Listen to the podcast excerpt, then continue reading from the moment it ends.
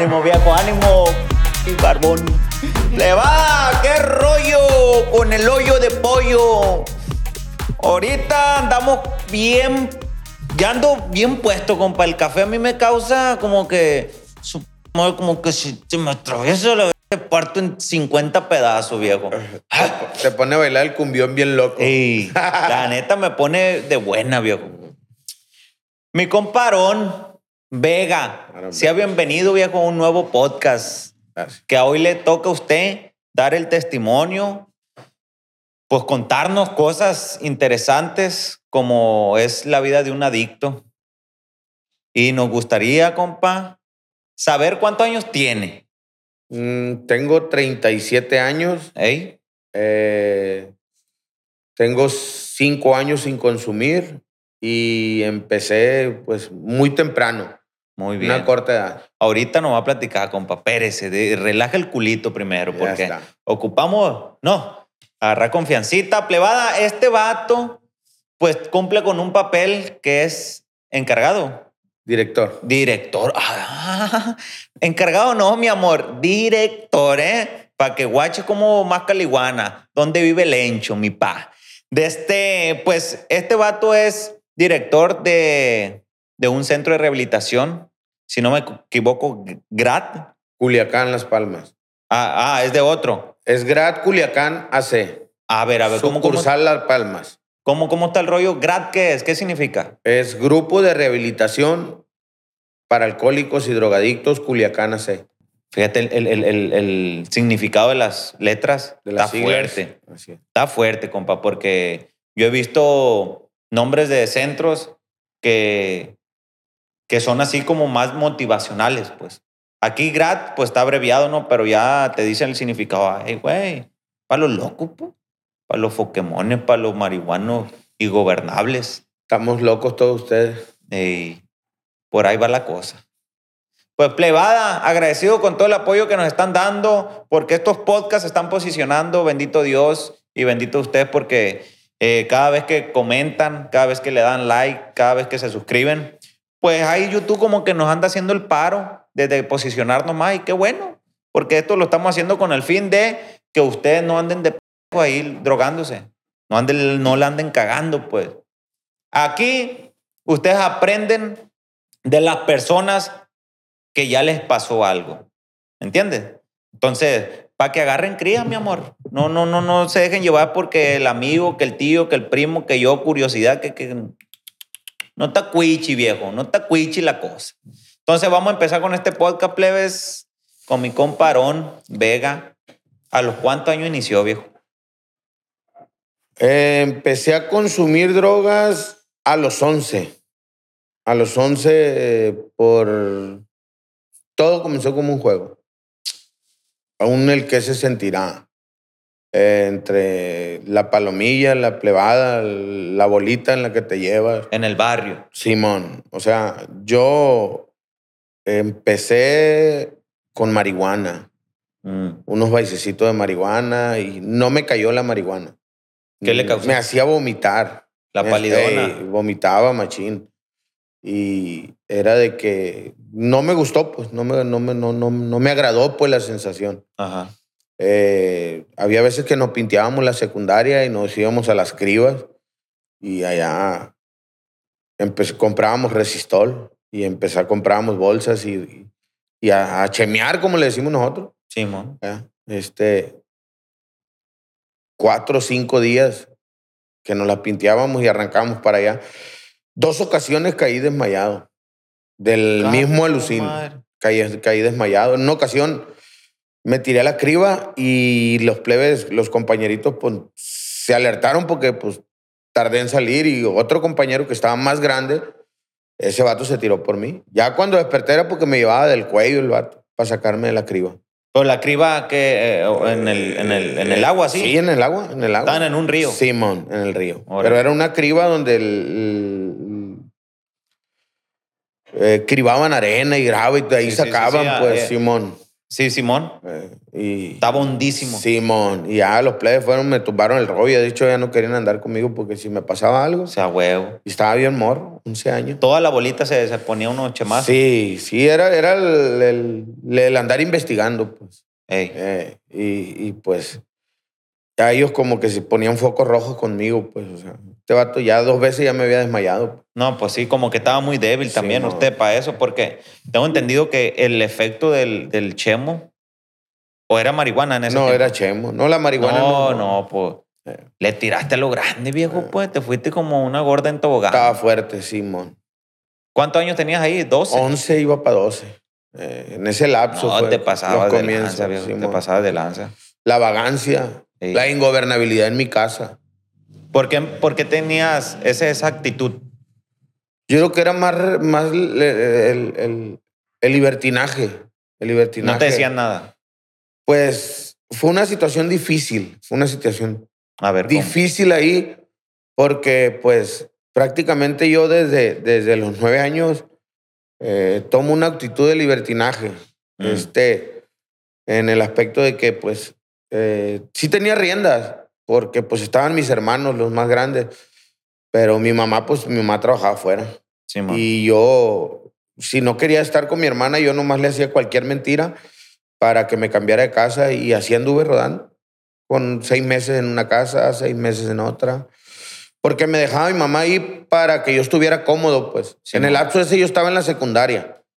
¿Pero por qué te movía de casa? Porque ella estaba afuera, pues ella trabajaba en otra ciudad. Pero con conocidas, con, Sí. o, familia también. Tíos, vecinos que desde niño me cuidaron, me, nos querían mucho ahí en la cuadra. Ok.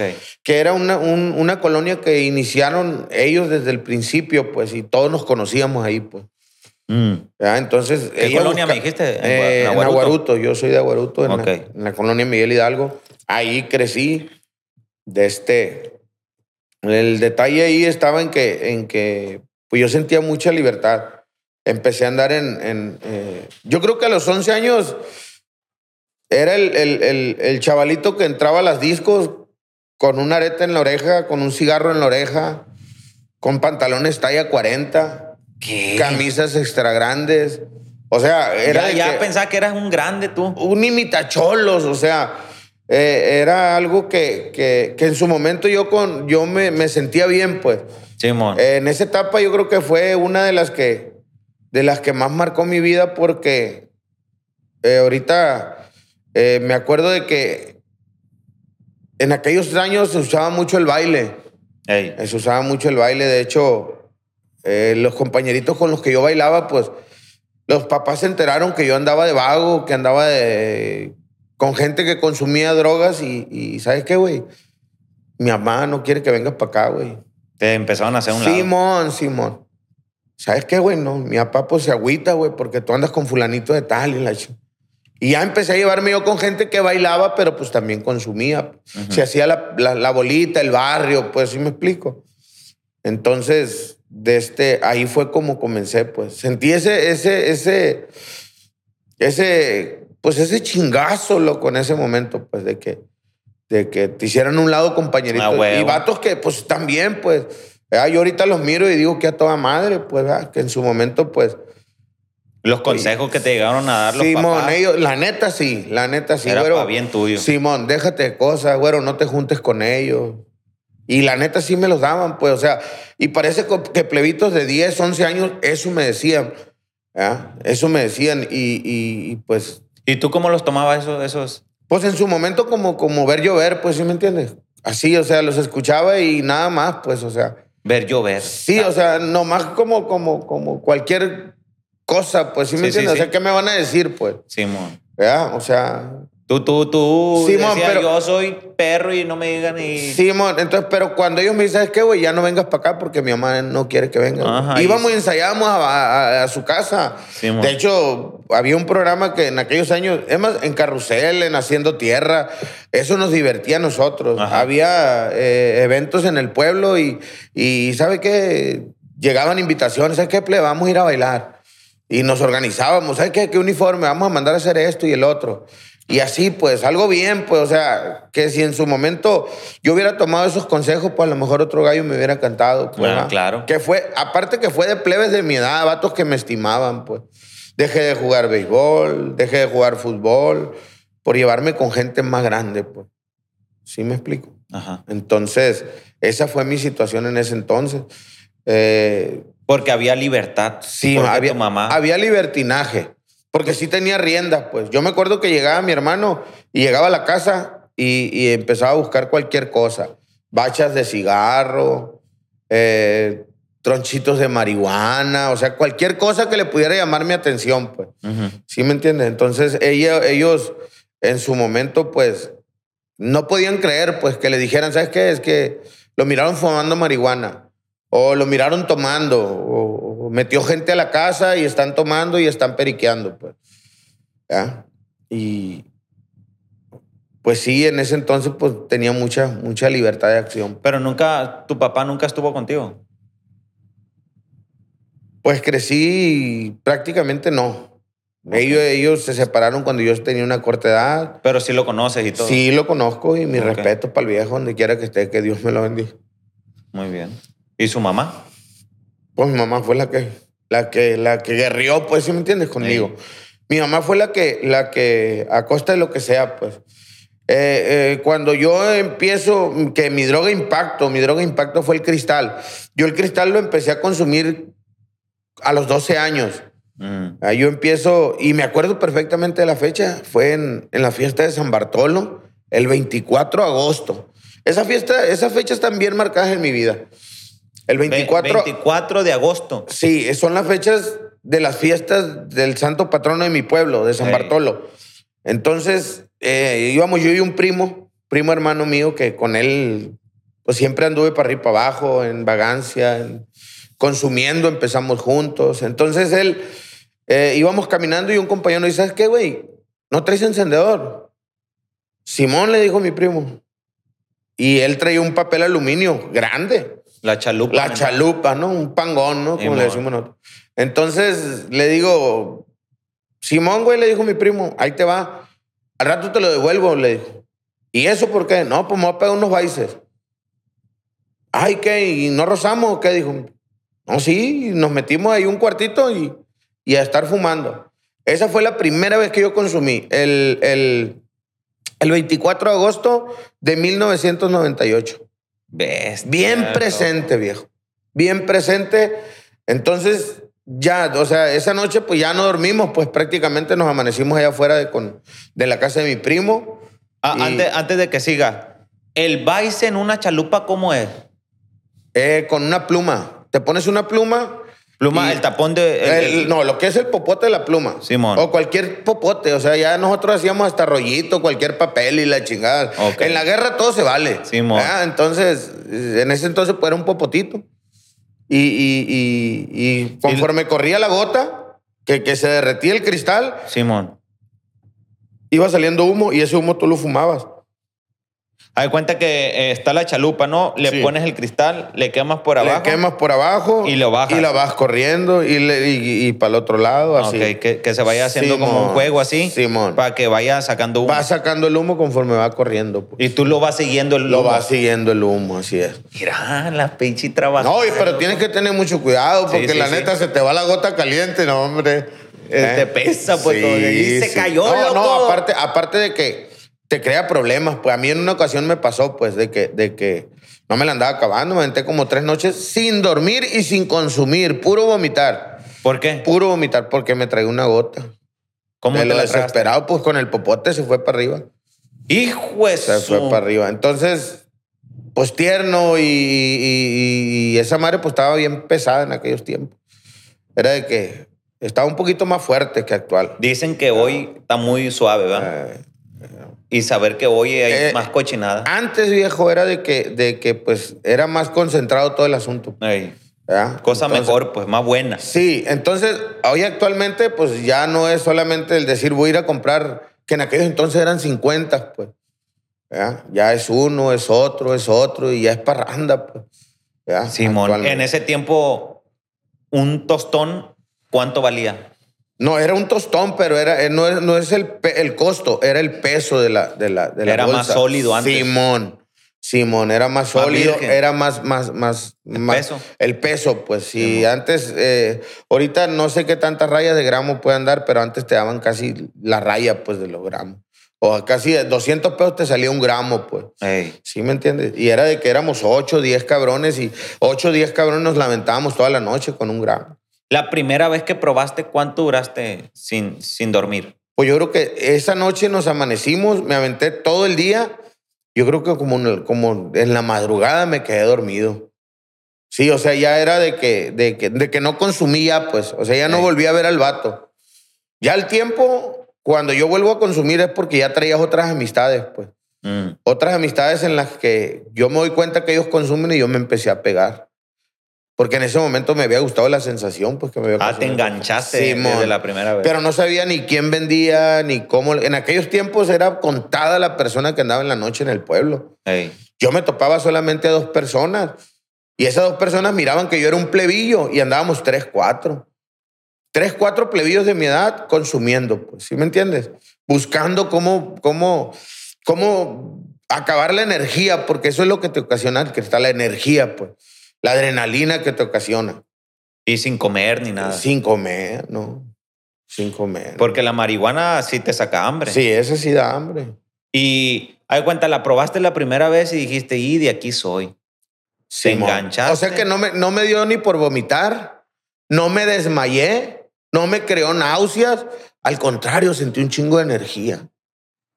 Te Mucha adrenalina, sí, o sea, algo de que, de que nos agarramos para agarramos a caminar todo el pueblo y era todo el pueblo, viejo, era darle vuelta a todo el pueblo. La, la ruta de los camiones del pueblo de Aguaruto la caminábamos dos, tres veces y nos sentábamos en un lugar y a puro platicar.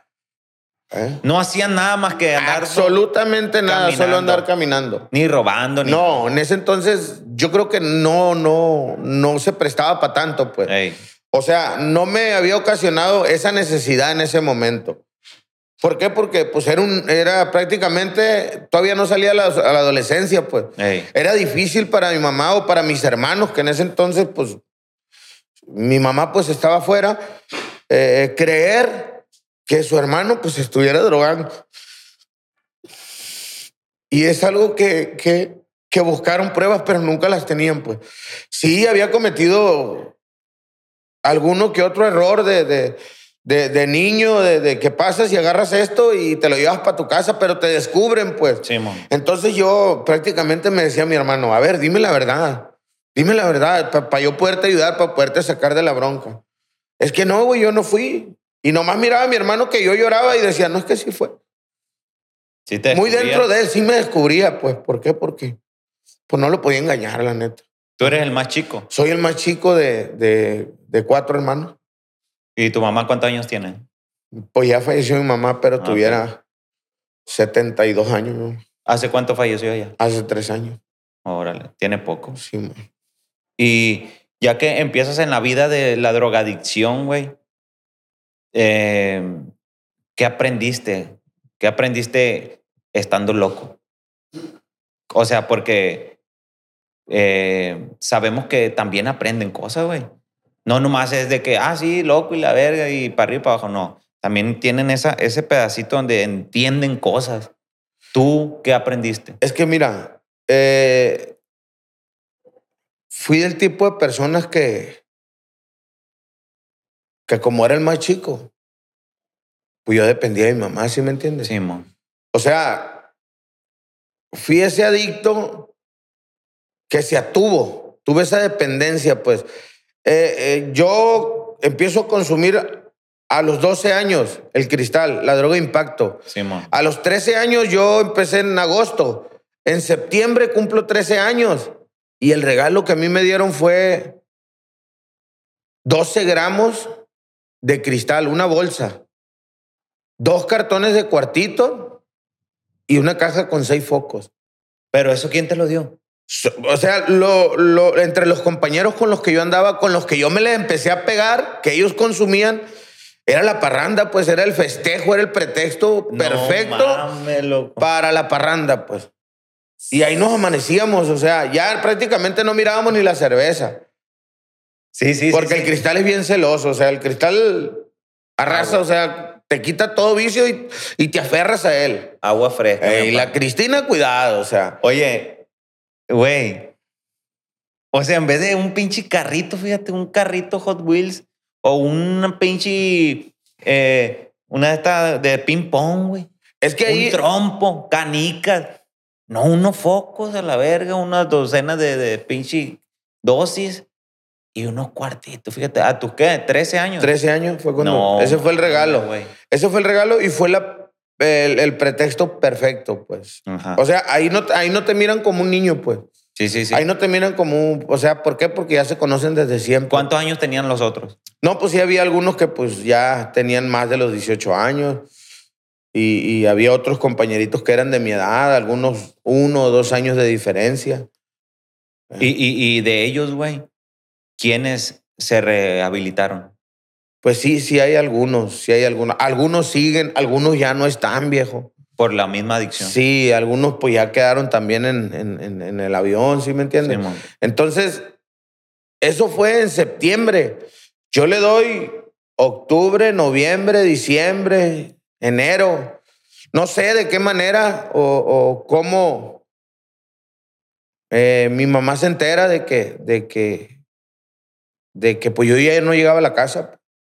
Ya no llegaba. El compañerito de enfrente de la casa consumíamos juntos y, y él fue el que, el que se internó solo por su propia voluntad. Fue y se internó, le pidió ayuda a sus papás y, y te estoy hablando de que para febrero, el 14 de febrero del 99, eh, me llevan engañado. Güey, ¿sabes qué? Vamos a ver al, a fulanito de tal. Era mi vecino, mi acople, el vato. A- al centro te dijeron. Simón. Y está bien, él me pidió ayuda y me explicaron. Yo me acuerdo que estaba consumiendo cuando fueron y me tocaron la puerta. Y, y pa- dejé todo ahí, todo. Clavaste. Vamos, me dijo, Simón, vamos. Yo queriendo lavarme las manos, pues como Eh. que no tenía delito y la chingada. Entonces me lleva el vato y, y entramos al, al, al lugar donde él estaba. Y ya me siento en un mesabanco así en la pura entrada. Dije, por si me quieren agarrar, pues de aquí arranco. Ey. Eh, Y no, salieron dos cholos y uno me agarró de una mano y otro de otra. Vámonos, Me vuela para metieron para adentro del anexo. 13 años, pues prácticamente era él de 14, 15 años y yo pues con 13 años. Pero me sucedió una cosa, este, de que yo la agarré con el vato, pues. Le dije, ¿para qué andas de mitoteros? Sí, y sí, quedamos, que cada quien con sus pedos y... y ¿Por qué no, me la güey. quitas si no me la compras? Sí, Dice. no, güey, pero pues, o sea, para los papás de él, que donde quiera que esté el, el viejo, que Dios lo bendiga, no me miraron como, como el vecino, Simón. me miraban como un hijo. Sí. O sea, el papá del morro, él es mi hijo, lo- fruto de una borrachera. Para donde ellos salían, alístate, agárrate un choro, agárrate unos guaraches, vamos a Imala, vamos a la playa, vamos a- al rancho, así.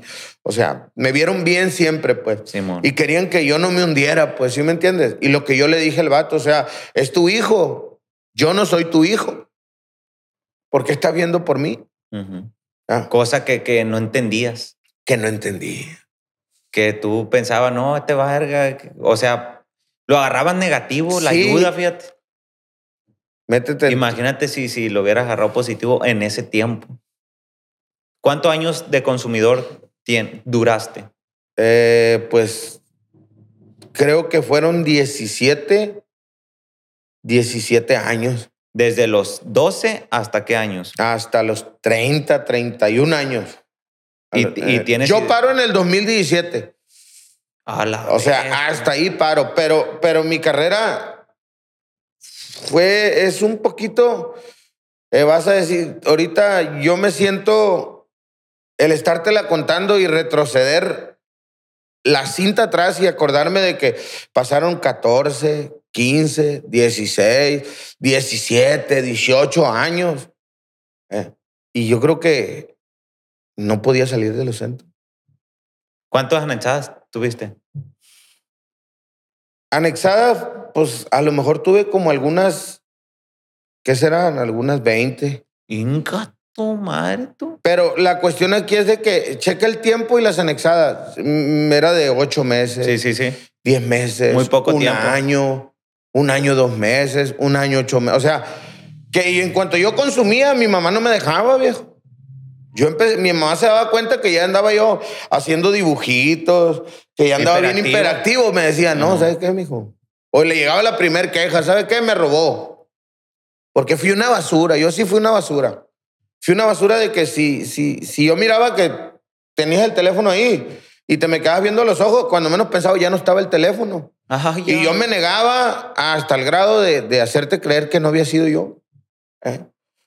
Es que el adicto tiene salidas, compa, como un cerco viejo. La neta. Te digo porque yo tengo familiares, pues. Y se niegan hasta más no poder y, y te hacen creer y chantajistas y víctimas y que no, ¿por qué? No, chale, la verga. Te hacen creer, pues. Todo yo, pasa Sí, cualquier cosa y me echan la culpa a mí, o sea, Aunque el celular ya lo traigan los sí, huevos. aunque ya lo traigan los huevos y, y esté vibrando. Eh. Eh, sí, porque rápido, o sea, de ese tipo, o sea, y, y- y creo que las oraciones y la insistencia de mi madre, de las personas que me apoyaron, viejo. Amén. Porque hubo personas que, que había veces que, que les hablaba a mi mamá y, y- sabe qué, oiga, pero la neta estoy batallando porque mi mamá fue de campo, viejo. Mi mamá toda su vida trabajó en el campo, toda su vida. Entonces, de ahí ella salía adelante, llegaba a la casa, hacía tortillas de harina para vender. O sea, fue una mujer luchona. que luchó, o sea, luchó y, y donde quiera que ella esté, mis respetos para esa mujer. Amén. La neta, viejo.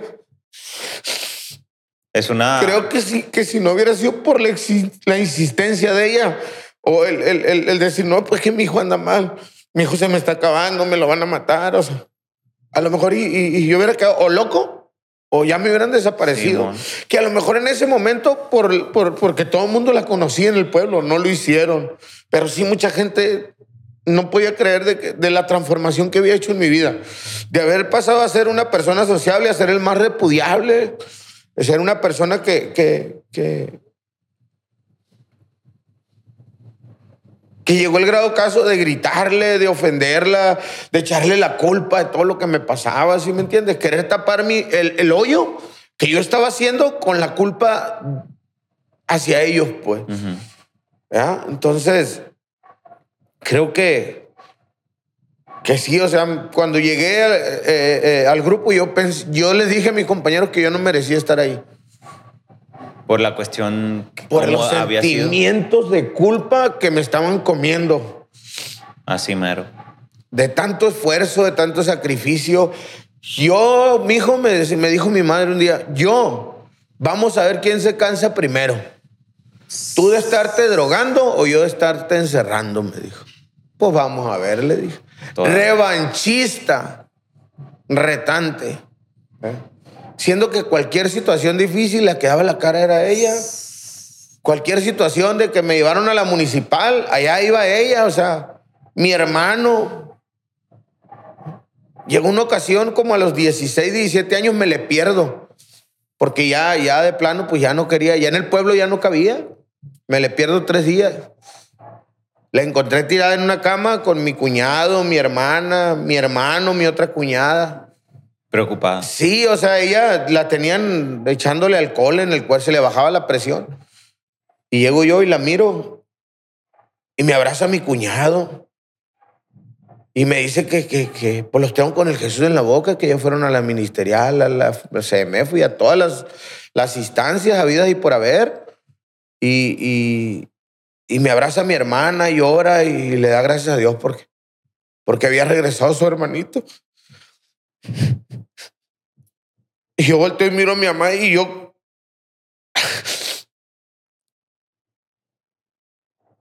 Con atole en la sangre, viejo. Y miro a mi mamá y le digo, la verdad, te pasas, le digo. ¿Para qué haces esto? Le digo, para que otros digan que yo tengo la culpa de todo. Y me dijo mi mamá, dale gracias a Dios, viejo, que llegaste, pa. Ya fui me acosté. Al día siguiente me internaron. Y prácticamente, o sea, te voy a decir que fueron 17 años de insistencia de ella para mí. Caigo preso como a los 26 años, 27 años. Y pues prácticamente ya era mucho. Ya era mucho lo que yo había hecho. Eh, la culpaba por todos mis fracasos. Le echaba la culpa de todo. Había veces que me decía, ¿por qué lo haces? Y yo no podía dar una explicación. Lo más fácil para mí era decir, ¿y te acuerdas? Y tú tuviste la culpa. ¿Pero qué culpa? La culpa o el único error más grave que, que a lo mejor en ese momento yo hubiera cometido, pues haberme parido, haberme parido. ¿Por qué? Porque ella no merecía tanto sufrimiento de mi parte hacia ella. Pero la neta, el, la sustancia, a mí me, me, yo tenía que tener droga para poder dormir. Yo tenía que tener droga para poder comer. Yo era del, tipo de adictos que, que se acostaba y escondía el foco abajo de la cama. Y para antes de despertarme, yo tenía que estirar la mano así y saber que estaba el foco ahí para poderme despertar. Era como tu motivación. Era como, como, sí, el encendido, loco, en mi motor de arranque, para poder funcionar, para poder activarme, para poder comer, para poder hacer del baño. No te voy a decir que para trabajar porque no es cierto. No es cierto, fui tan dependiente de ella que siempre buscaba la manera de que ella me diera. Pues.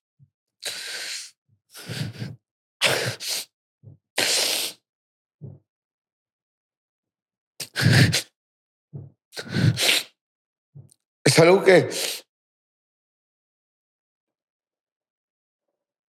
que a veces digo cuando, cuando me dan la oportunidad en el lugar donde estoy militando, en el grupo, la persona que me dio la oportunidad, digo, a lo mejor hubiera aprovechado más. Hubiera aprovechado más mi, mi, mi, mi abstenencia. O a lo mejor me hubiera durado más. Ella se desvelaba junto conmigo. Si yo no llegaba, ella estaba firme hasta la mañana que yo llegaba. Hasta la mañana que yo llegaba, ahí estaba. Y qué bueno que llegaste. Agarraba su mochila y se iba a trabajar. Así, toda desvelada, se iba a trabajar. Y yo, pues, me hacía el dormido y ya nomás se iba, ya me levantaba y, ya, a, a, seguir consumiendo. Acá. Yo por eso estoy muy agradecido con los centros de rehabilitación porque, porque no terminé como muchos de mis compañeros. No terminé como muchos de ellos. Este, algunos pues ya cambiaron, gracias a Dios. Y tienen su vida normal, tienen su familia, tienen sus trabajos. Y, y pues yo prácticamente me desenvolví toda mi vida dentro de los centros de rehabilitación. Ahí saqué mi primera credencial de lector, mi primera licencia ahí prácticamente me enseñé más a leer, más a escribir, porque yo hice todo un lado. El estudio, el trabajo, mi familia, todo lo hice un lado. Todo, todo para mí. Consumir era lo primero, viejo. Antes que cualquier otro, si yo traía 200 pesos y en la casa no había que comer, llevaba 100 pesos para consumir drogas y 100 pesos dejaba en la casa. Y si no lo gastaba, le quitaba 50 pesos, Le agarraba la mitad. Con 50, pues, ¿qué vamos a comer? Creo que fui una persona que toda su vida giró dentro de la Yo pensé que nunca iba a cambiar mi vida, viejo. Yo pensé que me iban a matar, que me iba a morir. Si no fuera sido porque ella siempre accionaba a tiempo, pedía ayuda aunque no tuviera dinero. Yo creo que no fue de esas mamás que dicen, no, pues es que yo lo escucho, lo escucho y me parte el alma. Cuando dicen, no, es que yo ya lo voy a dejar. Yo ya lo voy a dejar, ya no sé qué hacer, ya no sé cómo ayudarlo. Ya no tengo dinero para pagar. Le digo a la persona, no se preocupe, déjelo. Déjelo ya, Dios proveerá. Y esa es mi palabra, Dios proveerá. Porque yo sé que Dios no nos deje la mano. Entonces, creo que cuando, cuando, cuando yo me doy cuenta ya, ya, ya habían pasado varios años. Ya habían pasado varios años. Cuando despierto me doy cuenta de que había tenido una vida, una vida en la que, en la que tuve todo Yo no me voy a quejar de que me faltó amor, no me faltó amor. Yo no me voy a quejar de que, de que nunca tuve mi mamá al principio, pues todo lo que hacía era por mí. Todo lo que el esfuerzo, el irse fuera, lo hacía por mí, para mí, para que no me hiciera falta nada. Fui malo, fui muy malo con ella, con mis hermanos. Llegó el momento donde, donde era tanta mi depresión, era tanto mi, mis sentimientos de culpa que llegué a golpearme solo para llamar la atención de ellos. Así, bien loco, bien malilla, a mí me sentaba en un poste y me agarraba a golpearme la cabeza para que ellos se dieran cuenta que ahí estaba. Llegó el momento donde una persona que me miró, que me estaba golpeando, fue y me puso la mano en la cabeza y me dijo, ay muchacho, yo también tengo hijos. Me dijo, déjate de estarte golpeando. Y la señora me agarró, me levantó, me dio un abrazo y me fui para mi casa. Al día siguiente me volvieron a anexar. Cualquier situación de debilidad, cualquier situación que mi mamá miraba que, que yo era un factor de riesgo o corría peligro, me anexaba, me metía en un centro. Llegó el momento donde ella dijo, ¿sabes qué? No es tanto para que vayas a cambiar, viejo. Yo ya no, ya no creo, me dijo. Ya no creo en ti, me dijo. Si podía estar un año, año y medio dentro del grupo y era de que es que va a salir y va a salir a lo mismo. La había decepcionado en su totalidad, pues. En toda la extensión de la palabra, en mí no creía ni... Había veces que me escuchaba arriba de la tribuna y me decía, ay, hijo, qué bonito habla. Lástima que no haces nada de lo que dices, viejo, me decía. Porque salía y era cuestión de, de semanas o de meses para que me volviera a internar. Tú eras de los, de los que a los salías y a la semana te reventabas. Siempre, siempre. Siempre, siempre. Nunca duraste más de un año limpio en el transcurso de que duraste desde los, 10, ah, desde los 12 hasta los 27. Eh, a los 31, a los 30. Hasta los, trein- hasta los 30. Nunca hubo un año limpio. Sí, pero, pero me mantenía dentro de los centros. Tuve esa dependencia dentro de los centros. Yo dentro de los centros me sentía protegido. Me sentía, ¿cómo te diré? Tomado en cuenta. Me sentía tomado en cuenta porque, pues desde plebe, o sea, miraban la chispa, no era de los que me quedaba y empezaba a renegar de mi mamá. O me, o me aventaban al centro y empezaba a renegar de mis hermanos o de que me la van a pagar y esto y el otro. No. Llegaba al grupo y bajaba la guardia. Para lo que fuera, para limpiar el baño, para limpiar el, el cuarto, para doblar las camas, para la cocina. Era bien chispa dentro del Era centro. alivianado. Sí, o sea, no era de los que me quedaba ahí a estarme lambiendo las heridas. pues. No, o sea, no. Era de que me entusiasmaba. Era, era la medicina para ti, güey.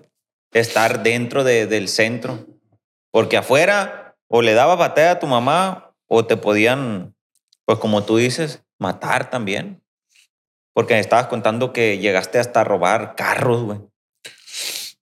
Esa madre es algo delicado.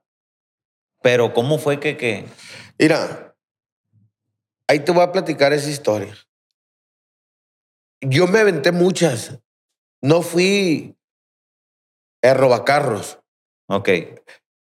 Eh, yo caigo, yo hice muy, fui delincuente, fui ratero, o sea, era del, como te decía ahorita, de que si tenía oportunidad te robaba, ¿sí me entiendes? Sí, sí. Entonces, yo ese, no tuve velo en ese entierro, o sea, yo, Dios sabe, y te soy sincero que, que el día de hoy no tuve nada que ver en ese delito. Fui a parar al penal por un delito que no cometí, pero sí iba acusado, pero no andaba bien. Cuando yo me entero que me giran la orden de aprehensión, fíjate, cosa curiosa, yo me entero que me giran la orden de aprehensión, la que había sido mi compañera, a la que también lastimé mucho, que ha sido una gran madre, una excelente madre y padre para mi hijo, el más grande, de este... eh, ella me dice a mí que tengo un orden de aprehensión y yo prácticamente digo yo, pues ¿para dónde me voy? ¿Qué hago? Un día iba llegando de la vagancia y, y me encuentro que los guachos y la ministerial estaban volteando la casa. Mi mamá estaba afuera de la casa, mi compañera estaba afuera y yo en la esquina mirando todo el cuadro. Sabían quién era el, porque me decían el güero. Sabían el apodo del güero y el nombre del arón, Ni pero no no sabían, dieran por ti. no sabían quién era. Mm. Pudiera haber estado parado a un lado de ellos y- y- Ni nada. y ¿Sí me entiende? Entonces, me dice ella que había una hermana de ella que, que iba a la iglesia y me invitó a la iglesia. Si en ese momento ya habían transcurrido 15 días de la orden de aprehensión, si no me habían detenido era porque Dios tenía algo para mí.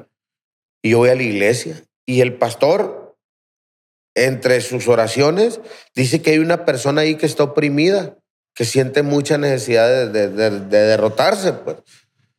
Entonces va y se dirige hacia mí. Y en ese momento yo le digo a Dios que pase lo que tenga que pasar.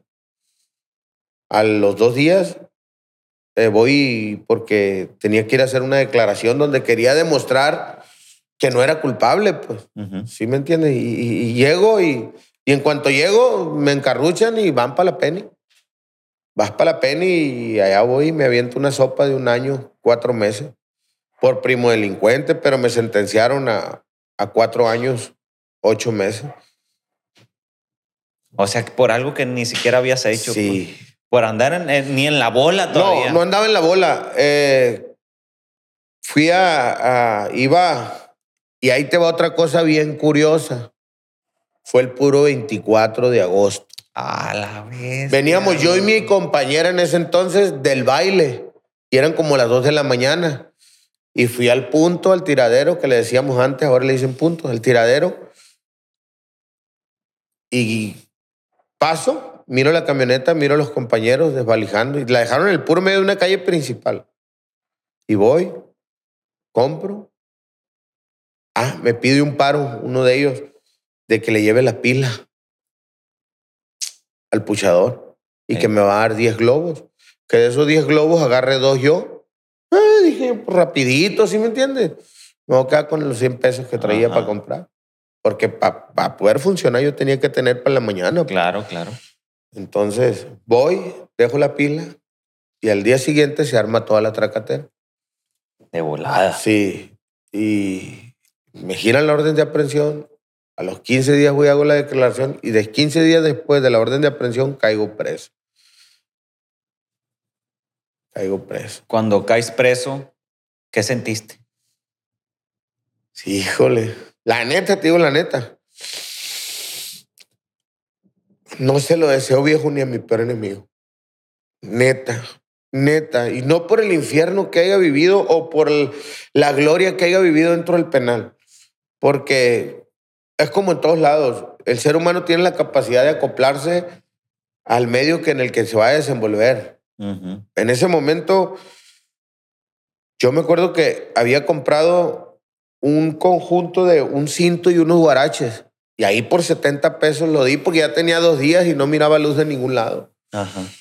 ¿Sabes qué? Dame, te doy 70 pesos por los guaraches. Ah, está bien. Pues de una vez con el cinto. Y como no sabe uno qué rollo. No, pues ya está.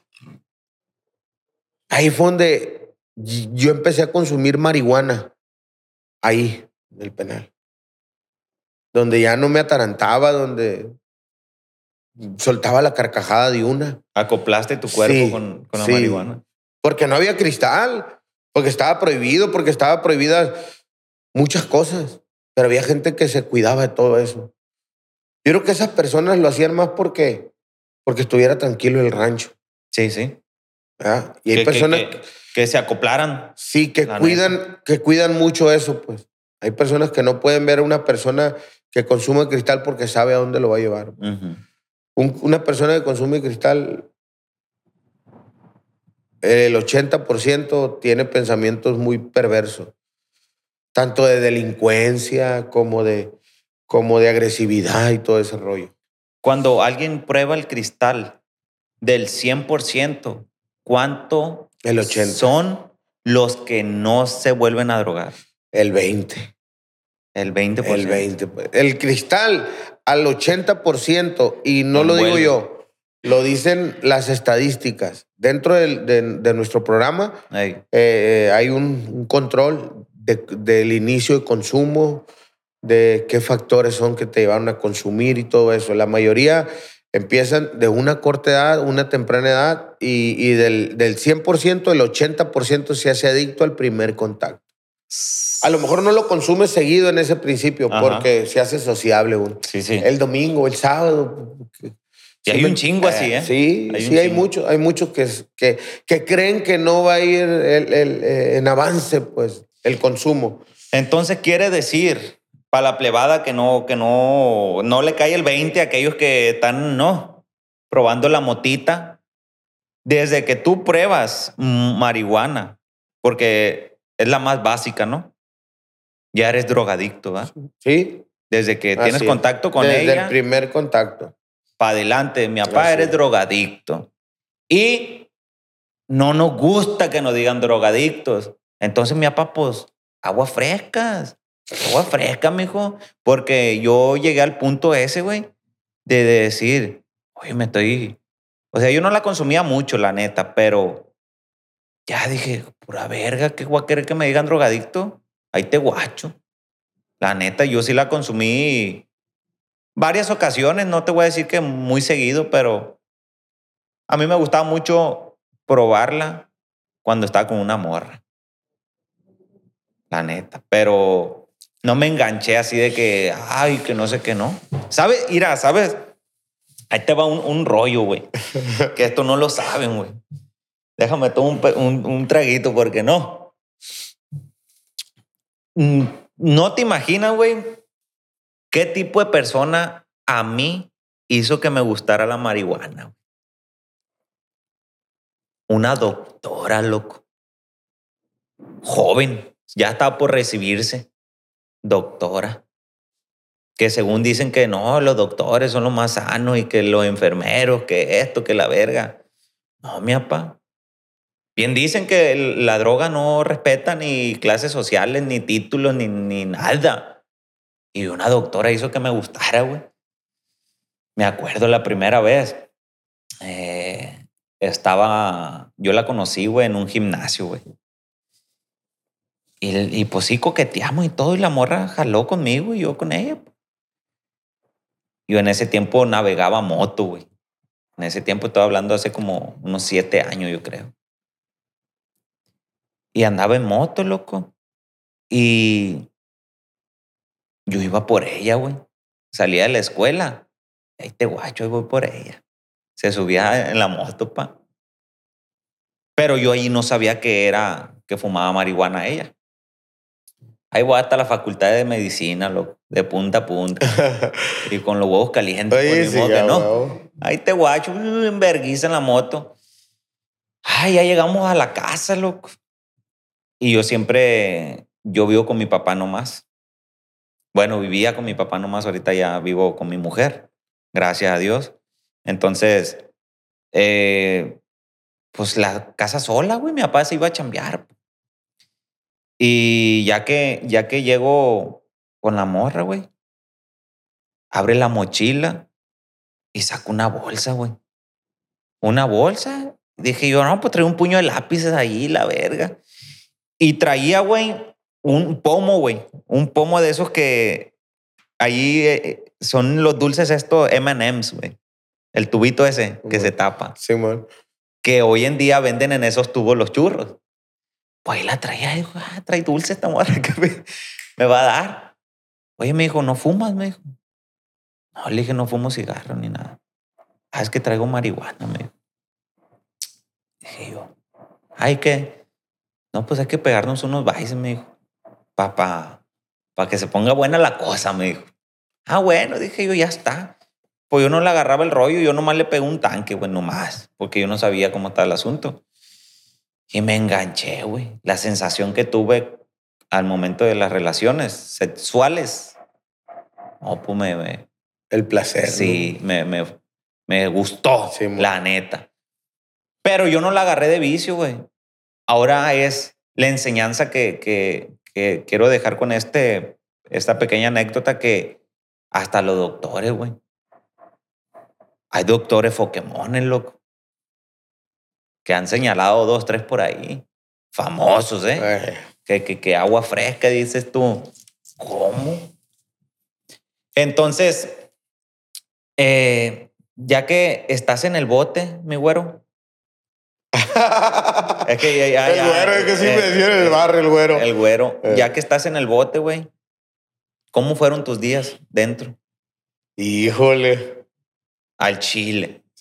No, estuvo duro. Estuvo duro la situación porque, pues yo prácticamente no. Las veces que nos vimos tú y yo en el bote fueron las veces que fue mi mamá. Ella no fue porque. Y trabajaba enfrente, pero ella me hizo una promesa cuando yo estaba plebe: que si yo llegaba a caer preso alguna vez, no le iba a ver nunca ahí adentro. No sé por qué, pero nunca fue. No te voy a decir que, se, que, que, que no me echó llamadas o que no le hablé yo, Ajá. porque sí me contestaba, pero fueron las veces. Imagínate todo el daño de 13 a 27 años que caigo preso. Y de decir ella, ¿sabes qué? Yo no voy. Y de que mi hermana me decía, hey, es que mi mamá está con el corazón partido, pero te lo dijo. ¿Eh? Así, o sea, era de que yo me la tuve que rifar en el aspecto de que ahí, para sacar un peso, tenía que lavar ajeno, tenía que lavar carracas, tenía que subir cubetas. Y era de que eran 12, 13, 15 prendas por 10 pesos. ¿Y los 10 pesos para qué? Pues era para comprarte un churro o para pagar la talacha. ¿La el mo- talacha qué es la talacha? La talacha, eh, así le dicen, para comprar los, los artículos de limpieza. Para tener el módulo limpio, impecable. ¿Sí Mm. me entiendes? Que y- tú mismo limpiabas. Que sí, que uno mismo limpia, pero pues, pues todo cuesta, ¿sí me entiendes? Y era comprar jaladores, era comprar eh, de estos rastrillos para la tierra afuera. O sea, para dejar bonito el módulo. Ey. Entonces, eh, se hacía una de 12 pesos por, por, por, por persona para todo, comprar todos los, los utensilios y los artículos de limpieza. Entonces, era de que, pues tenía que chingarle. Y te voy a decir una cosa, eh, a mí lo que me hizo un paro ahí dentro fue el fútbol, porque había una persona, en paz descanse el vato, que era apasionado del fútbol. Y, y, y él tenía un futbolista que le ocasionara, que le llamara la atención, rápidamente lo, lo, lo ponía en un pedestal, pues. Y a mí rápidamente me dio una carraca y con tres, cuatro personas. Ya te hablo de que habían pasado cinco o seis meses de, de- de mi proceso. Ujú. Ahí, pues mi primer mujer me dice, ¿sabes qué? Yo no puedo. Ten- tenemos al niño chiquito y tengo que trabajar y pues yo no puedo venir y tengo que pagar para entrar o tengo que venir a dejarte y, y la leche y los pañales del niño. Yo gano tanto y pues no puedo. ¿Cuán- ¿Cuántos años tenía el niño ahí? No, el niño estaba chiquito. Tú caíste y él sí, estaba... el del- yo creo que cumplió su segundo año ahí y, y aparte de que cumplió los dos años, su primer Navidad, que, que, que su segunda Navidad pues fue ahí. Fue ahí Pero, dentro. pero tú cuando ese bebé nace, tú estabas consciente, o no, sea... yo andaba bien enganchado. Ella me conoció consciente, Órale. pero porque acababa de salir de un centro. centro.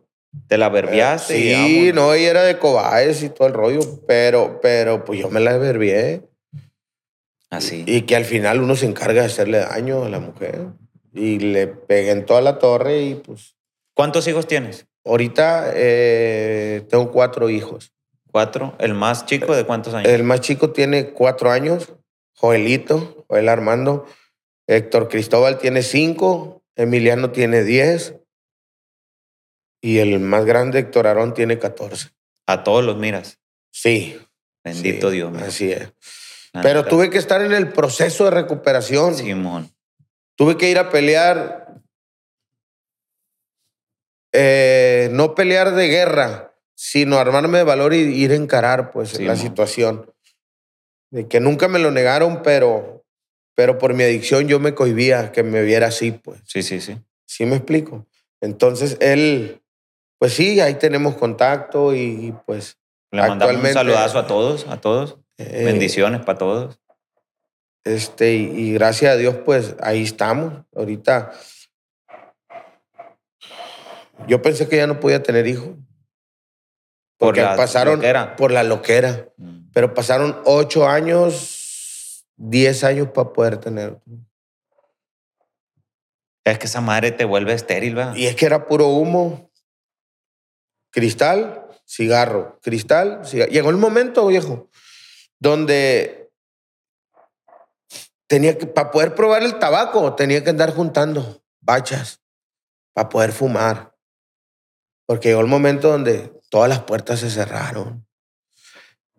Le miraba una caja a alguien de cigarro y le pedí un cigarro. Y si lo volvía a topar, le volvía a pedir. Hey, no es piñata. Chinguele, mi papá. Y me pegó el bajón de que me daba vergüenza. No me daba vergüenza, sino que decía, me va a pegar un patadón o me va a pe-", porque, porque por ahí te da, pues. Sí, sí, o sí. sea, es, es tanto el complejo de inferioridad que cualquier persona, tú, por, bueno, en mi caso, yo voy a hablar de mí, ¿no? Que pues si me decías, ¿sabes qué? Ten, fúmate un cigarro, pero te voy a pegar una patada. Eso es lo que te iba a preguntar, güey. ¿Qué fue lo que hiciste lo más vergonzoso, güey? Por el vicio, güey. Mira, ahí te va. Una vez me vine, rayé yo, trabajaba, estaban haciendo el- la bodega horrera que está enseguida de la, mu- de la municipal, en Ujú. Bachivalato. Y me fui a una, a un, a una, a una jugada. Y me acabé todo. Los 1800 pesos que había rayado, me los acabé. En la maquinita. Eh, no, en tabacos, cristal y maquinitas. Me regreso, eso fue el sábado en la noche. Me regreso el domingo. A las 4 de la mañana salgo de la jugada sin ni un peso. Me vengo a pie desde la caseta 4 hasta acá hasta la Plaza Fiesta. Escuchando ruidos, voladoras y, y Bien paniqueado. bien paniqueado, bien bélico. Y llego a la casa, bueno, y le pido raite a un camión San Pedro. Me bajo en la ley, porque venían atrás de mí, los de la voladora. Me subo una Guaruto, me voy hasta Guaruto. Llego a la casa y a la que encuentro ahí, pues es a mi mamá. Toco la puerta. Y yo le digo, mamá. Ay, mi viejo me dijo, Ave María Purísima que llegaste, pa. Se volvió a acostar y lo traigo bien presente porque esto lo platico mucho con mis compañeros. Estaba viendo un programa que salía los domingos en familia con Chabelo. Y ella estaba agarrada viendo. Y llego y le digo, ¿me das un cigarro? Y voltea y me mira con mucha confusión. Me dice, ¿qué?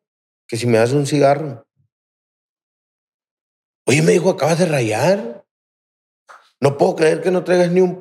¿Me vas a dar un cigarro? ¿Sí o no? Ella fumaba. Sí, sí, mi mamá fue fumadora pues toda su vida. De hecho, para las personas que son fumadoras, eh, que tienen muchos años, le ocasionó muchos problemas respiratorios a mi mamá.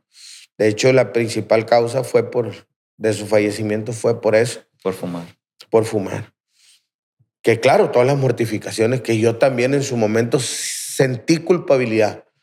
Entonces, fíjate, le digo yo, dame un cigarro. Y ella, en su mismo coraje, con justa razón, agarra el cigarro y me lo tira. Y me cae en los pies. Y dentro de mi mente dije, le dije muchas cosas. Y rechinaba los dientes y entre dientes le decía cosas porque me sentía ofendido. Y agarré el cigarro. Y en tono de burla me acordé que no traía encendedor porque sin nada, viejo, y acabando de rayar. Le digo, ¿me das el encendedor? ¿Me presta la lumbre? ¿Qué? Me dijo, ni lumbre traes, me dijo. Qué bárbaro, me dijo. Qué bárbaro contigo, me dijo. Sacó el encendedor y me lo da. Prendo el cigarro y burlescamente tiro el humo. Y le hago así, sin voltear a verla, viejo. Me doy la media vuelta y salgo a la puerta y me habla mi mamá y me dice, viejo, hijo. Y volteo yo. Dios te bendiga, pa. Y te cuide donde quiera que andes, viejo. Yo ya no puedo. Eso es lo que quieres, le. Qué mal estás, le. Me salí de la casa, fui y me metí un cuartito de mala muerte,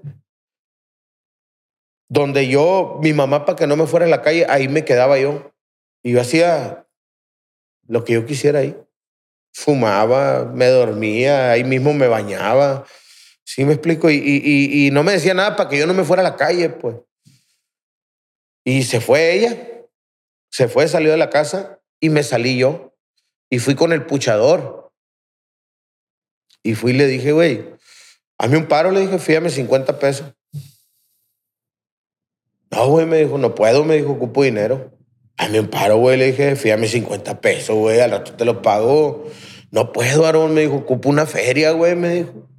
Tengo que pagar esto y el otro, me empezó a decir el compa y le empecé a llorar, viejo. Em- A, a lo que es lágrima abierta. Es que tú no sabes, güey, cómo me... Lloré como niña para que me fiara. Y me dijo, no mames, Aarón, güey, ¿qué estás haciendo, güey? Es que tú no sabes, me duele la espalda, la malilla y que... No manches, Aarón, me dijo, no puedo creer lo que estoy viendo, güey, me dijo. La neta, te pasaste de lanza, me dijo. Somos compas, güey, hazme el paro. Le... Llore y llore, viejo. Mira, güey, me dijo, está bien, me dijo, te voy a hacer el paro, pero no te quiero volver a ver parado aquí. me dijo. Ni con dinero, ni sin dinero, me dijo. Esos son los buenos puchadores. Guacha, se fue. Y muy dentro de mí, burlescamente, ya la hice, dije, ya la libré. Y, y sale, y sale amarrando la bolsa, mi compa. Que Dios me lo siga bendiciendo grandemente, man. Ten, güey, me dijo. Pero por favor, ya no vengas. güey". Me di vuelta en la esquina, viejo, mira. Iba lurio como si me hubieran dado un juguete, como un niño con juguete. Dos pasos y empecé a correr. Y empecé a correr, viejo, y iba lurio. Llegué al cuartito de mala muerte, no traía encendedor, tenía un cabuchito de vela. No traía cómo prender la vela. Tenía tres cerillos y un pedazo de lija. Prendí la vela. Saqué el foco todo cochino, le eché y empecé a fumar. Me pegué, yo creo que fue el baile más profundo de toda mi vida. Me agarré hasta que se me estiraron los huesos. Digo, Ay, güey, dije, y me estiré así como lo estás viendo. Y estiré los brazos y dije, esto es vida. A la.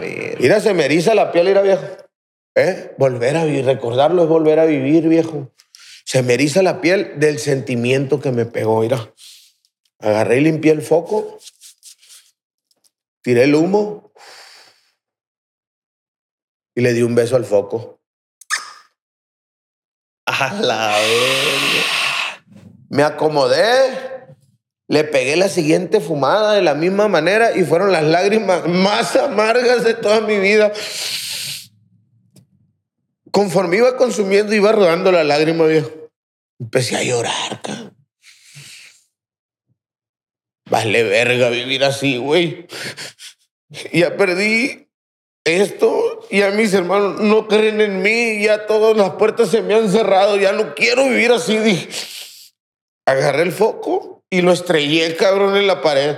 Aunque al momento, a los minutos, lo estuviera recogiendo en pedazos para sacarle todo lo que le había quedado. De lo, de lo, de lo despreciable, de lo, de lo culero que fui, güey. Sentí eso. Le hice una carta a mi mamá y le dije, mamá, mamá, perdóname por todo el daño que te hice. Perdóname por haber dudado de ti, esto y esto, perdóname por esto y esto. Le pedí perdón a mi mamá por todo lo que había hecho. Fui y se la dejé en un, en un, en un, en un jardincito que tenía ahí chiquito y se lo dejé en el medio de una sábila. Ahí se la dejé para que la viera. Y me fui. agarré un trailero y, me dijo, dije, ¿qué güey? Le digo, me quiero ir para Tijuana. Para allá quiere arrancar todo tonto, jodido como yo, pues desesperado, pensando que allá en la frontera vas a agarrar dólares por... Ey. Y más siendo una... Las que ganan son porque trabajan, pero uno... Ibas a ir nomás a tirar tu vida. Ah, si estaba perdido aquí, viejo. Imagínate allá donde no hubiera nadie. nadie. Y llegué hasta los mochis nomás, hasta ahí iba el vato. Pedí raite, como no tienes una idea, y nadie me daba raite. El vato se vino y yo me quedé ahí en los mochis. Hay una ley que se llama tabachines. En esa ley, enfrente me puse a, a- a limpiar vidrios. Levanté una feriecita, compré una coca y unos, y unos, unos panes de esos glaciados. Y le metí una recarga a un telefonito que traía. Y le hablé a mi mamá y le dije, ¿sabes qué, mamá? Le dije, ay, viejo, me dijo, ¿dónde estás, pa? Me dijo, todavía con un chingo de ternura mi mamá. No, le dije, pues me vine, le dije, porque pues ya no quiero hacerte daño. Y le empecé a decir. Y me dijo, y ya le iba a decir, es que mándame para irme y ya me regreso. Cuando me dice, pues tú te metiste en eso, tú sal de eso, me dijo, y me colgó. Ahí sentí que el mundo se me estaba acabando. Yo, yo hubiera preferido que me hubiera abrido la tierra y me hubiera tragado. Así sentí, viejo. Pero era todo lo que yo había ocasionado durante tanto tiempo, porque había tenido muchas oportunidades. En ese tiempo, ¿cuántos años tenías? Pues yo creo que ya tenía como unos 28 o 29 años.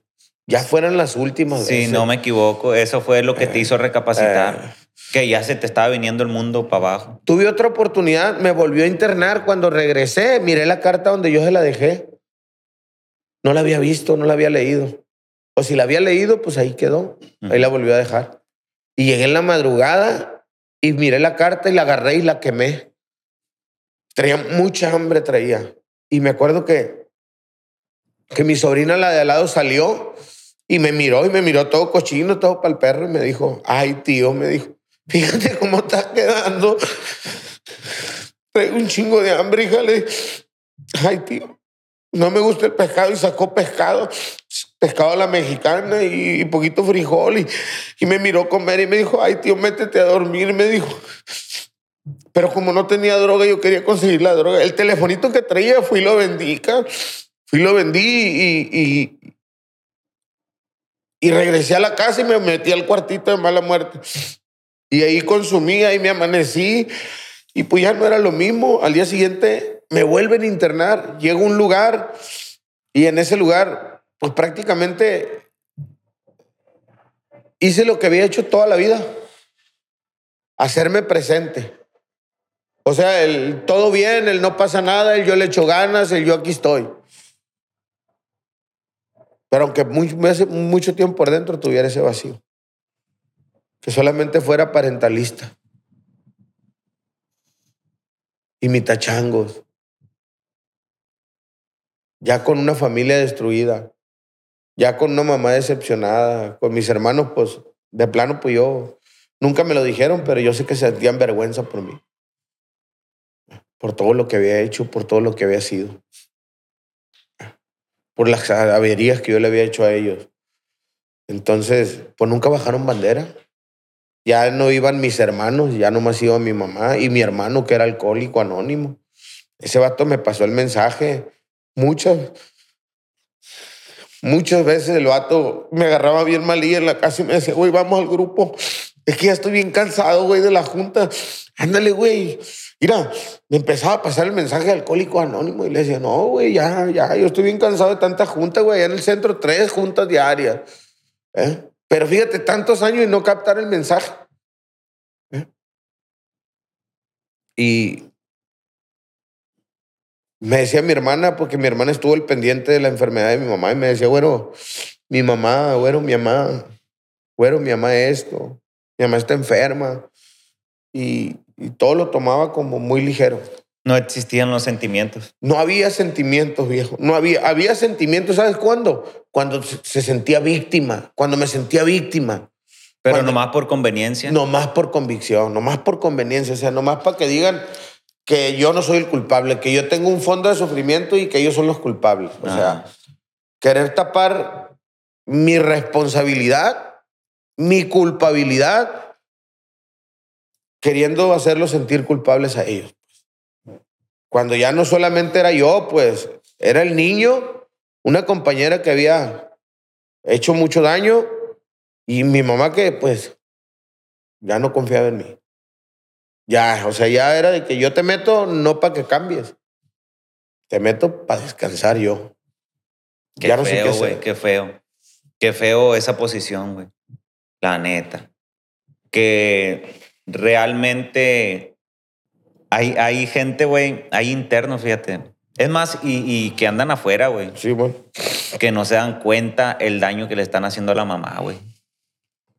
Que da la vida por, por uno. La neta. Y esto va lo más fuerte. Y va para todas las personas que pueden ver esto. Si tiene a su mamá todavía, cuídenlas. Cuídenlas porque el día que ya no estén, las extrañas como el primer día, viejo. Como el primer día hijo, no te metas ahí, hijo, no vayas para allá, hijo, esto, hijo, el otro. Mira, deseas escucharla nuevamente, pero solo queda en audio, solo queda en videos y es lo más fuerte eso. Fíjate, cuando, cuando, cuando ella, a mí por última vez, me encierra, yo salgo a los cuatro días de ese lugar, viejo. Salgo a los cuatro días y voy y doy donde ella está. Llego como tú quieras. Ya, ya tenía otra compañera yo embarazada, viejo. Mi actual compañera, mi esposa, que me ha aguantado mucho. Llega ella y, y- y- y le lleva las cosas de mías, porque ya estaba en el centro, a mi mamá. Y le dice que es que yo, yo ya no puedo. O sea, yo voy a sacar adelante al niño. Cuando él salga, pues si quiere ver al niño ahí va a estar, pero, pero yo ya no puedo. Teníamos poco, teníamos dos años, íbamos para tres años de relación. Yo la conozco dentro de un centro de rehabilitación a ella, hermana de un compañero. Entonces, de este, ella no se lo esperaba. Le llega un mensaje y le dicen quién soy. O sea, una personita que donde quiera que esté, la amiga que me ayudó en ese momento, que Dios me la bendiga. De este, y, y le mando un mensaje a mi esposa y le dice, ¿sabes qué? Si no lo quieres, pues déjalo, déjalo nomás, ya no lo vuelvan a encerrar. Por situaciones que nos vamos a reservar. Entonces, llego a la casa y así como estás tú, así está mi mamá acá, sentada, con una coca por un lado y con un cigarro en la mano, desesperada porque, porque pues ya le habían dado la noticia. Y caigo de rodillas. Las mismas palabras que le dije a mi mamá en la carta fueron las mismas palabras que le dije ese día. De rodillas caí hasta donde estaba mi mamá. Eso fue el 13 de marzo del 2017. Y le pido perdón por todo el daño que le ocasiono. Perdóname, perdóname por esto, perdóname por el otro. Perdóname por haber dudado, perdóname si no fui buen hijo, perdóname si no fui buen hermano, mamá, perdóname por todo el daño que te ocasioné, mamá. Le dije, perdóname, por favor. Le dije, mi mamá me abrazó con un sentimiento y me, me arropó el pecho y me dice, hijo, yo no tengo nada que perdonarte, papá.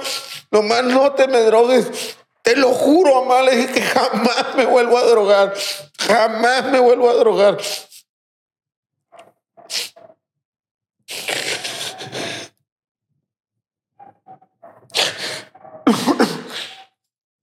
Y le digo, perdóname, le digo, si, si en algún momento dudé de ti, mamá. Le dije, no, mi hijo me dijo, yo no tengo nada que perdonarte.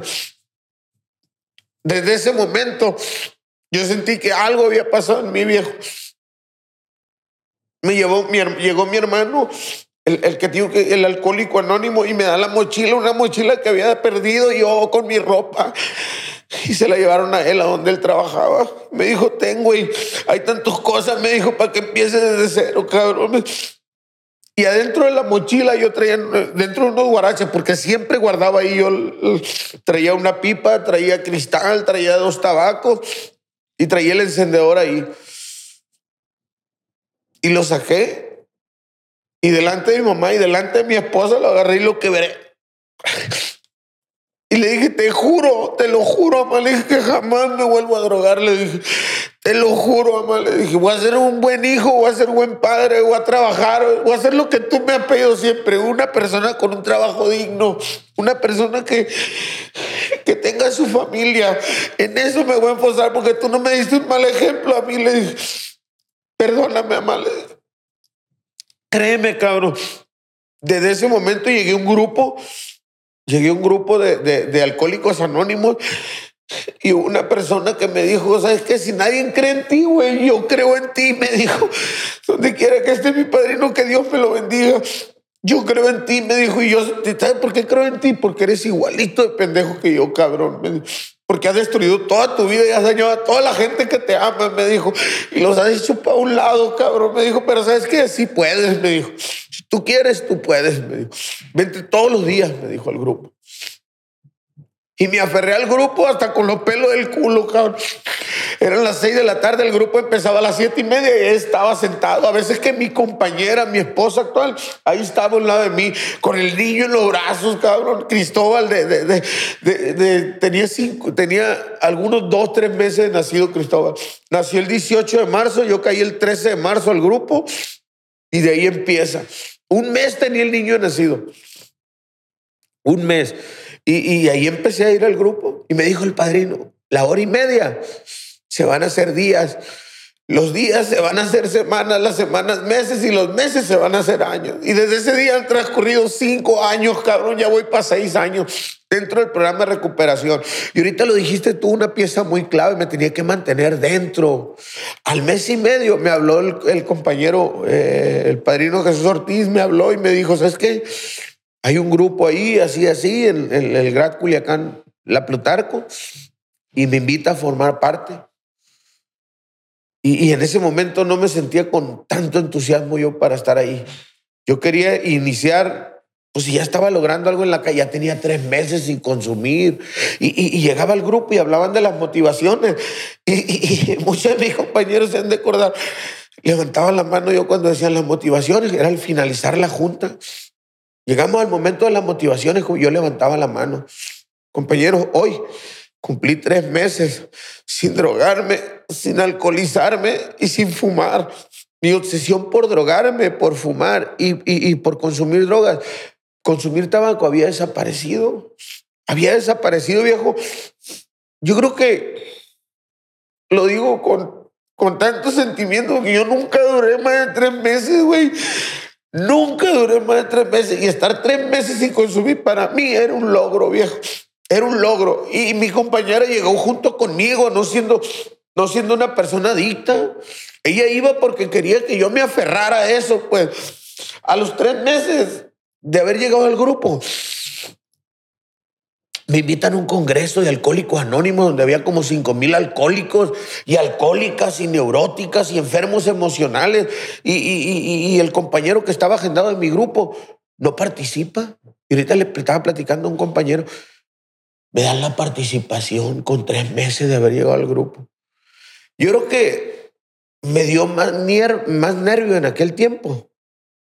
O digo, me dio menos nervio en aquel tiempo que estar ahorita porque nunca había sentido ese nervio que tuve ahorita. Por regalar este testimonio a la persona que va empezando, la persona que va empezando como si no pasa nada, como si la familia fuera a ser eterna. Una cosa bien clave que yo me di cuenta que el tiempo pasa, la gente cambia y la vida se acaba, viejo. Llegamos a este mundo de paso y lo único que va a quedar siempre son las huellas que va a dejar con tus seres queridos. Eso es lo único que va a quedar, las buenas obras.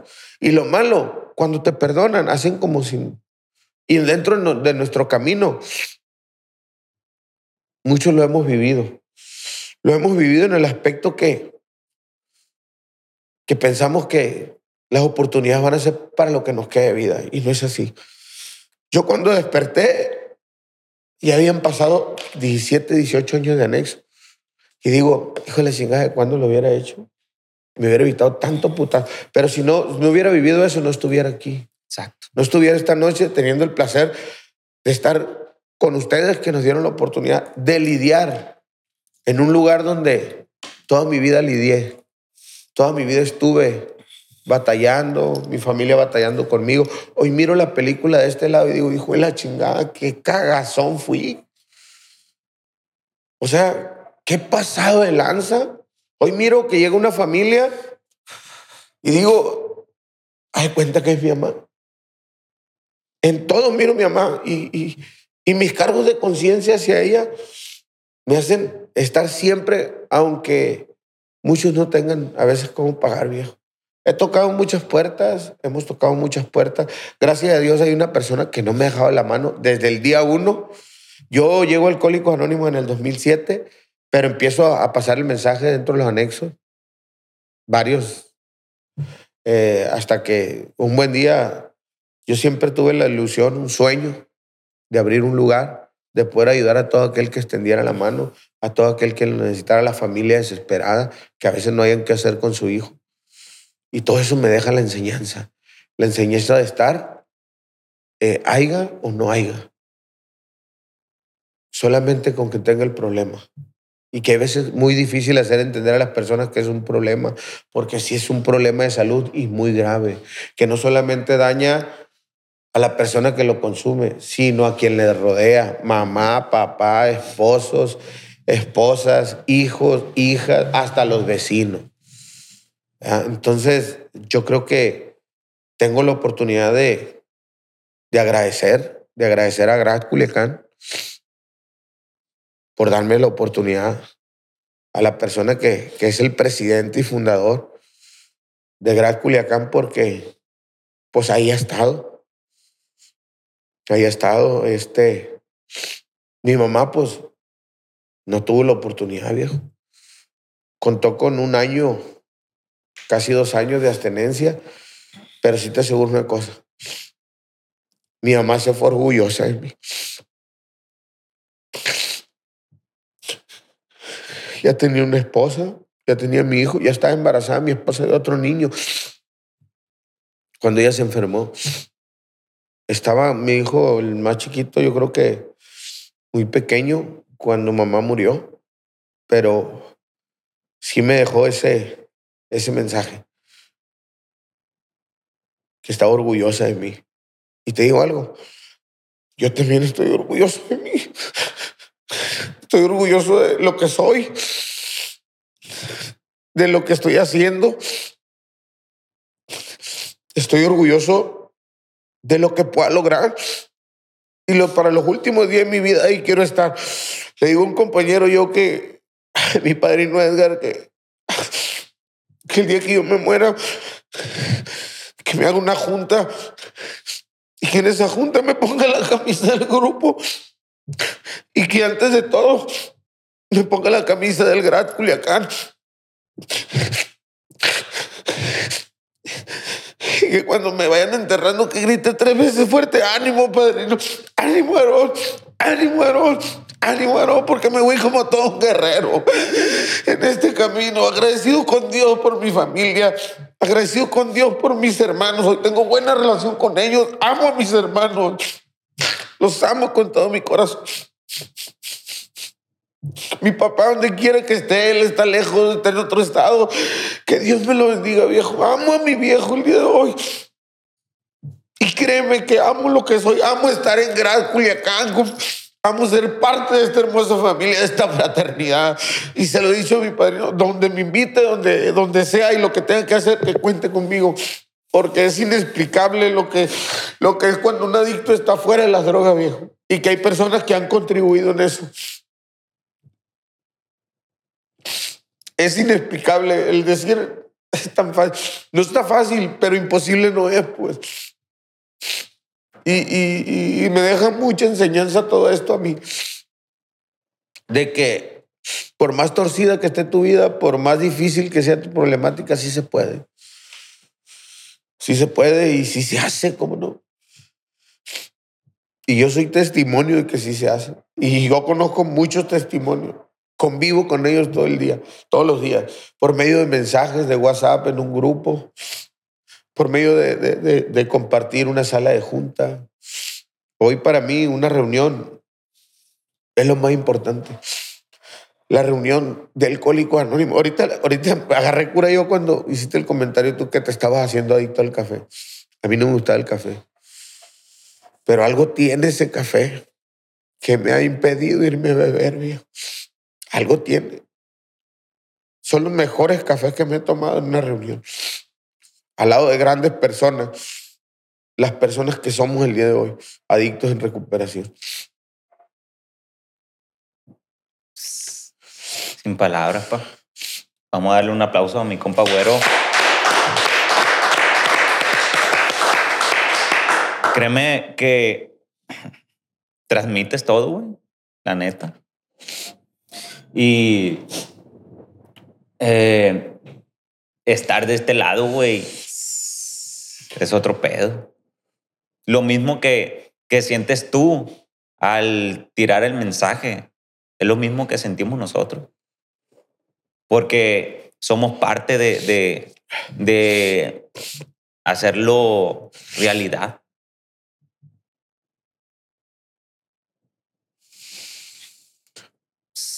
Otro pedo.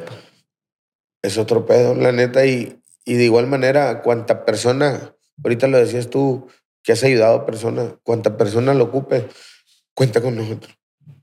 Amén tenga familia, no tenga familia, pueda no pueda, nuestras puertas están abiertas. Para toda aquella gente que nos esté viendo y no tenga la posibilidad, estamos para servirle. Siempre y cuando tenga la situación difícil. Muy bien. Muchas gracias. Plebada. Está cabrón aguantarse, güey. Está cabrón. No iba a ser el, el único podcast donde, donde uno se desahoga. Sin palabras. Eh, hay unos mensajes, güey, que yo puse aquí en Instagram, donde puse una foto tuya y les dije que, que te dejaran un comentario de, aliento, motivación. De este dice, dice, la vida es un riesgo a tal grado que no saldrás vivo de ella, así que suelta tu último putazo. Dice otro, que le eche muchas ganas y puro chingadazos para salir adelante.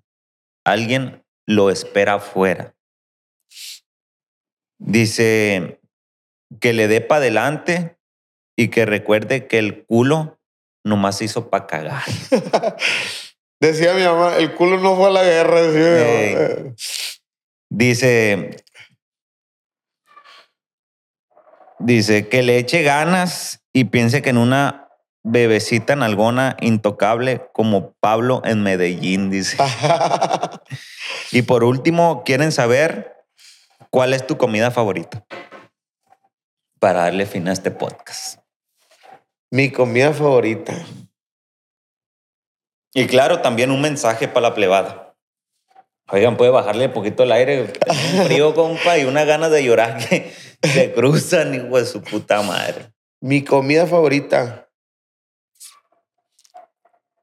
Mi comida favorita, creo que Amo las chuletas que hace mi vieja. Las chuletitas. Son unas chuletas ahumadas, pero ella le hace una, hace una salsa. Y.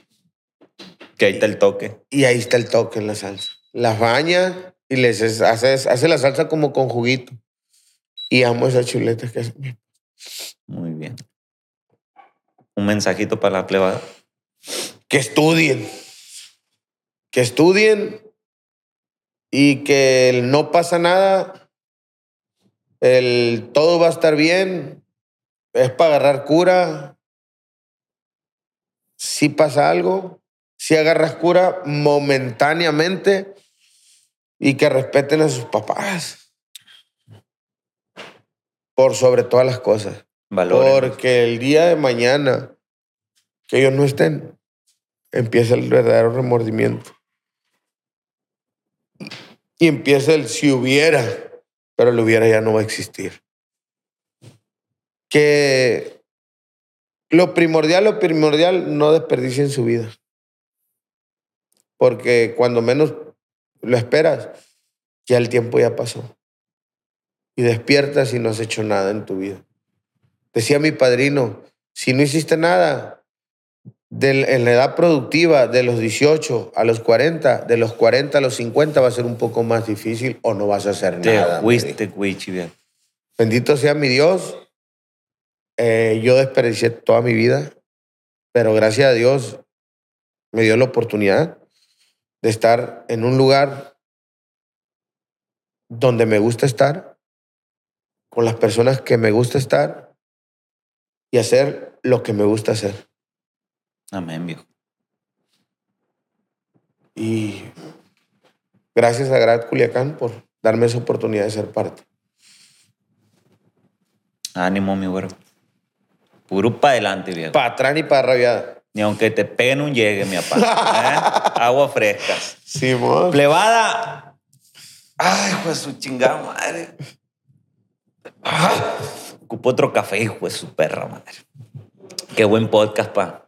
Te- fíjate que te, felici- te felicito por, por hacer un, una buena aportación para la sociedad. Porque eres un ejemplo, güey. Por donde lo veas. Aunque, como tú dices, la cagué, lo que tú quieras. Porque por algo Dios nos pone esas, esas etapas. Lo bueno que aquí estás, para contarlo y enseñar.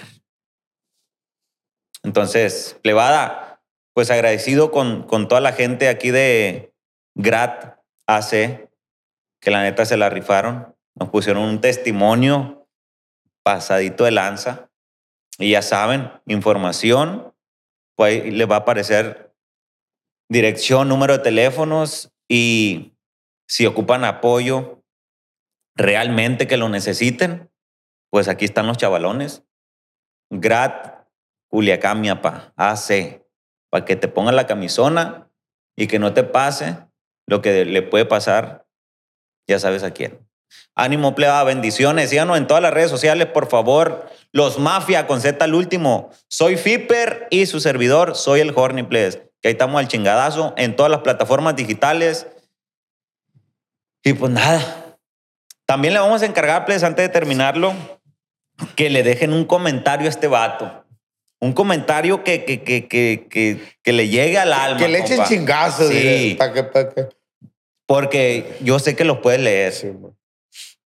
Y créeme que la gente pone comentarios, viejo. Perros, compa.